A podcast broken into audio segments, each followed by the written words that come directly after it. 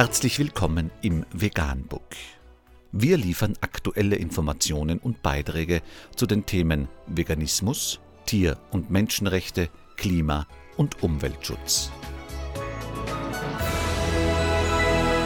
Dr. Med Ernst Walter Henrich am 21. März 2020 zum Thema Kurze Analyse.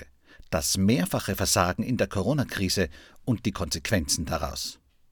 Es gab aus meiner Sicht nur zwei vernünftige Vorgehensweisen gegen das Coronavirus.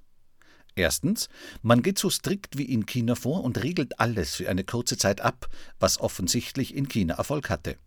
Diese Chance wurde aber verpasst und steht jetzt nicht mehr zur Verfügung, obwohl man hätte von China lernen können.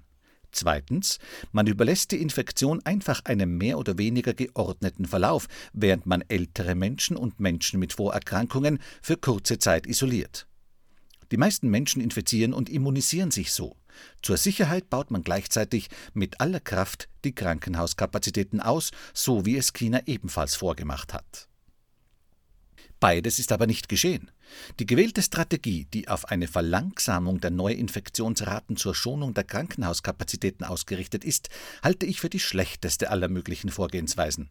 Denn letztlich wird die massenhafte Durchseuchung der Bevölkerung mit dem Virus kaum mehr zu vermeiden sein. Und was noch bedeutsamer erscheint, die Wirtschaft wird aufgrund dieser Strategie massiv bis maximal geschädigt, weil das Verteilen der Infektion über einen längeren Zeitraum zu einem längeren Stillstand der Wirtschaft mit unabsehbaren Folgen und zusätzlich zu einer unnötig längeren Beeinträchtigung der bürgerlichen Freiheiten führt. Mir erscheinen die jetzigen Methoden von Politik und Wissenschaft in Europa und den Vereinigten Staaten als noch bedrohlicher als die realen medizinischen Folgen von Corona. Aus meiner Sicht ist aber besonders dramatisch, tragisch und unverzeihlich, dass man aus der jetzigen Situation wieder einmal keine Lehren zieht. Denn die Ursache der jetzigen Krise ist wieder einmal die Tierausbeutung bzw. der Konsum von Tierprodukten. Die meisten dieser bedrohlichen Infektionen sind Zoonosen, bei denen die Krankheitserreger von Tieren auf Menschen im Rahmen der Tierausbeutung übertragen werden. Beispiele sind SARS, MERS, Ebola, HIV und jetzt das Coronavirus.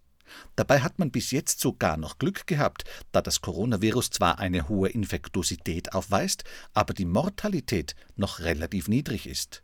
Wird eines Tages ein Virus aus der Tierausbeutung erwachsen, welches eine hohe Infektiosität und hohe Mortalität aufweist, dann werden die Folgen wirklich mehr als desaströs sein.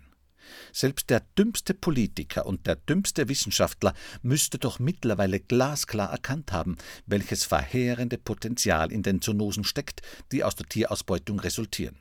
Berücksichtigt man dann noch die anderen verheerenden Folgen der Tierausbeutung und des Konsums von Tierprodukten auf die Gesundheit, das Klima, die Umwelt, die Antibiotikaresistenzen, den Welthunger, das Trinkwasser, um nur einige Beispiele zu nennen, dann wäre es doch aus rationaler Sicht zwingend geboten, nicht nur weitere Zoonosen unbedingt zu vermeiden, sondern die gesamte Tierausbeutung und den Konsum von Tierprodukten sofort zu stoppen. Die Fakten liegen auf dem Tisch und sind für jeden glasklar zu erkennen. Trotzdem habe ich keine Hoffnung. Denn die teuflische Verbindung von Profitstreben, Machtmissbrauch, Korruption, Dummheit, Empathielosigkeit und purer Fressgier wird ein Erwachen und eine Umkehr verhindern. Ernst Walter Henrich Vegan, die gesündeste Ernährung und ihre Auswirkungen auf Klima und Umwelt, Tier- und Menschenrechte. Mehr unter www.provegan.info.